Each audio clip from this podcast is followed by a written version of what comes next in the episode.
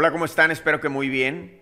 Para mí el mes de mayo es muy importante porque tenemos 10 años con Skin Group, tenemos ya 10 sucursales, la cual estamos abriendo, y tenemos miles de pacientes felices, contentos, que les hemos cambiado la vida, pero además creamos un modelo de negocio en el cual todos nuestros asociados crean valor, valor como médicos, como dermatólogos, como cirujanos plásticos y como accionistas.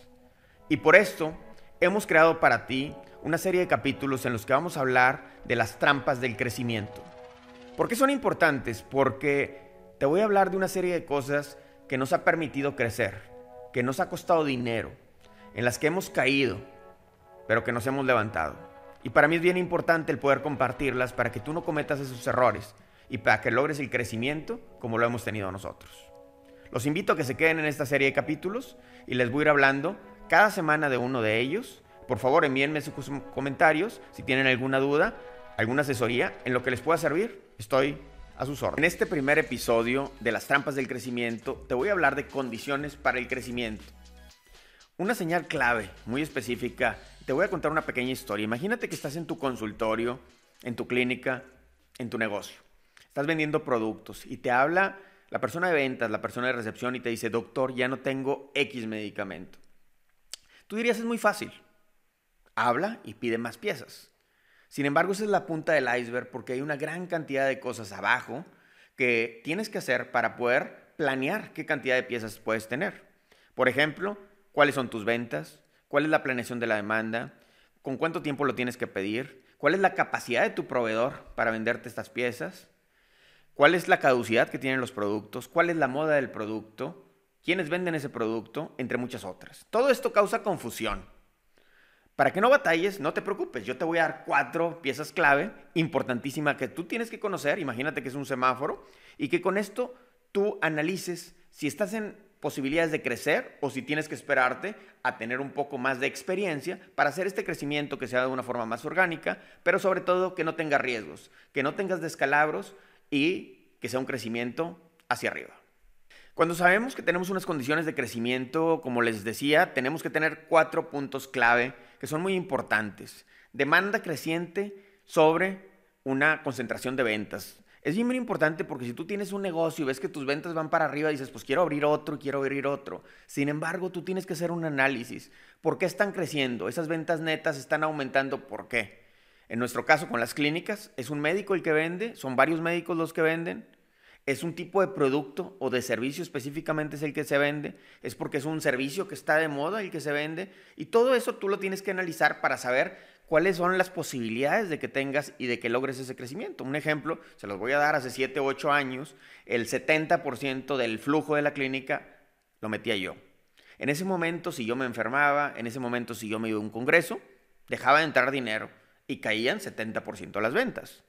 Hoy en día, afortunadamente, pues eso se ha disminuido. Las ventas han aumentado, somos muchos más médicos y entre todos, pues existe ya, este, vamos a decir, una disminución en la proporción con un aumento de las ventas. Si yo no tuviera claro esa serie de puntos que tenemos que evaluar específicos, no pudiera saber qué tanto depende de una sola persona el éxito o el crecimiento de nuestro modelo de negocio. Tú lo tienes que conocer, tienes que saber de qué depende para poder tomar decisiones estratégicas del crecimiento que tú quieres tener. Señal número uno, demanda creciente, aumento de ventas. Pero ojo, no caigas en la trampa.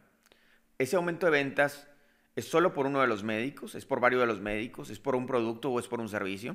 Esa es una clave importantísima que tú tienes que analizar, porque muchas de las veces parte de ese crecimiento es solo por uno, dos o tres miembros de la organización. Les voy a dar un ejemplo eh, muy particular. Hace siete u ocho años, el 70% del ingreso en la clínica, en ese tiempo eran dos o tres clínicas, era por mí. El resto era por otros 10 doctores.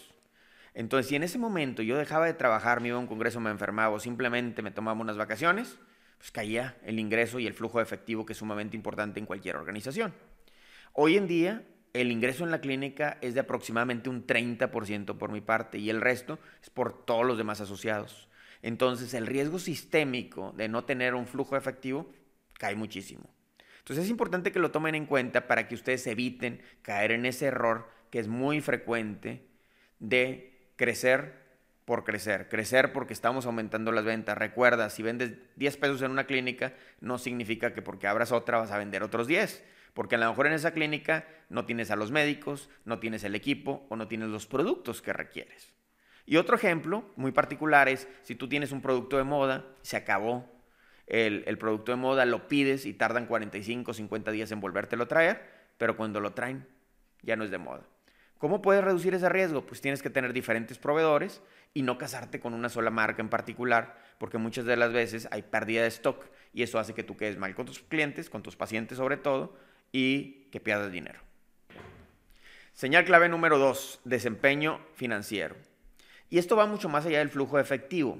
El flujo de efectivo es la cantidad de dinero que te sobra después de toda tu operación y queda un dinero que puedes invertir en otra cosa, otro negocio, en lo que tú quieras.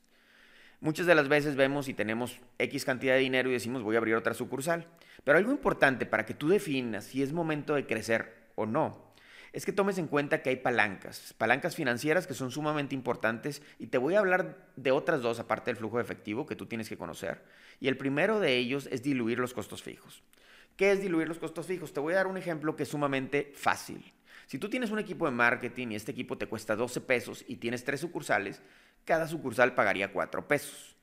Si tú subes de 3 a 6 sucursales, pues ahora cada sucursal va a pagar 2 pesos. O sea, se va a diluir el costo. Y eso nos va a ayudar a que tengamos una mayor rentabilidad, porque nos estamos apalancando financieramente con esa operación. Por otro lado, tenemos también el costo de las ventas. Si en una sucursal vendo 100 productos y cada producto me cuesta 10 pesos, si tengo dos sucursales voy a vender 200. Entonces voy a negociar con el proveedor para que en lugar de 10 pesos me cueste 9 y va a ser otro peso que se va a ir extra para mi utilidad. Si tú no tienes estas tres condiciones, flujo efectivo, dilución de costos fijos y la economía de escala con tus proveedores, no estás en el momento de crecer, ten cuidado, porque si solo tomas el flujo de efectivo, esa puede ser una trampa que te lleve a cometer errores y por tanto a perder dinero. Clave número 3, ventana de oportunidad. Y dentro de esta englobamos una serie de componentes sumamente importantes como las condiciones macroeconómicas, la oportunidad del mercado, la barrera de entrada, entre muchas otras que tú tienes que tomar en cuenta para poder definir si es momento de entrar o no. Un ejemplo es si quieres tú poner una clínica, un negocio en cierta ciudad en especial, pues tienes que ver, una, si es permitido ponerla, dos, conocer quiénes son tus competidores, tus médicos u otras clínicas, ver si tienen la misma propuesta de valor que tú tienes, y también saber las condiciones macroeconómicas. ¿Estás en crisis? ¿Hay una emergencia sanitaria como la tuvimos algunos años? ¿O qué es lo que está generando ese entorno para saber si es momento de invertir o no? Para eso, dentro de nuestro grupo tenemos una serie de asesores con los cuales tenemos una junta mensual en la cual valoramos todas esas condiciones de mercado para poder definir hacia dónde vamos, en qué ciudad vamos a crecer, dónde vamos a invertir para lograr con esto tener mucho menos riesgos. Acuérdense, los riesgos siempre existen pero los podemos mitigar y la forma de mitigarlos es tener expertos que te ayuden a tomar decisiones. Señal número cuatro, tener un equipo, una red de apoyo que te ayude, que te empuje en la dirección correcta, pero sobre todo que esté dispuesto a decirte qué no hacer. Porque es muy fácil como director general, como empresario, como emprendedor, que cuando tienes una idea, pues tomes decisiones tal vez muy a la ligera, muy rápidas, pero a veces es importante tener esa red de apoyo que te ayude y te diga, oye, cuidado, porque puede pasar esto, porque puede pasar el otro. Y en nuestro caso, pues es muy importante porque cuando nosotros empezamos a crecer, pues lo primero es, nos rodeamos de gente que nos ayudaba, pero llegó un momento en que yo tomé la decisión de que tenía que hacer una, una maestría, una maestría en negocios o en dirección de empresas, y fue cuando entré al IPADE y ahí pude conocer pues cómo manejar una empresa de una forma más integral y me di cuenta que pues estábamos creciendo, estábamos creciendo bien en los números, pero no organizados. Entonces eso me hizo hacer que cambiara mi forma de ver las cosas, que cambiara la forma de, ser de tener la dirección general y sobre todo eh, implementar nuevas estrategias, nuevos puestos que me ayuden a tomar decisiones con menor riesgo.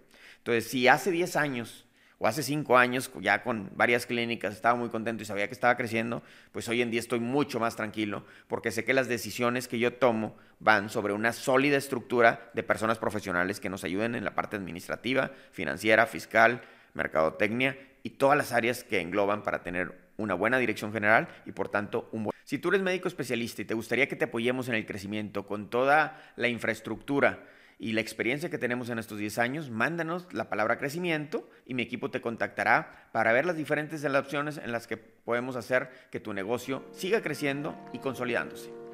Los espero en el siguiente episodio de esta serie de cuatro capítulos de las trampas del crecimiento y el siguiente es cómo crecer. Los espero.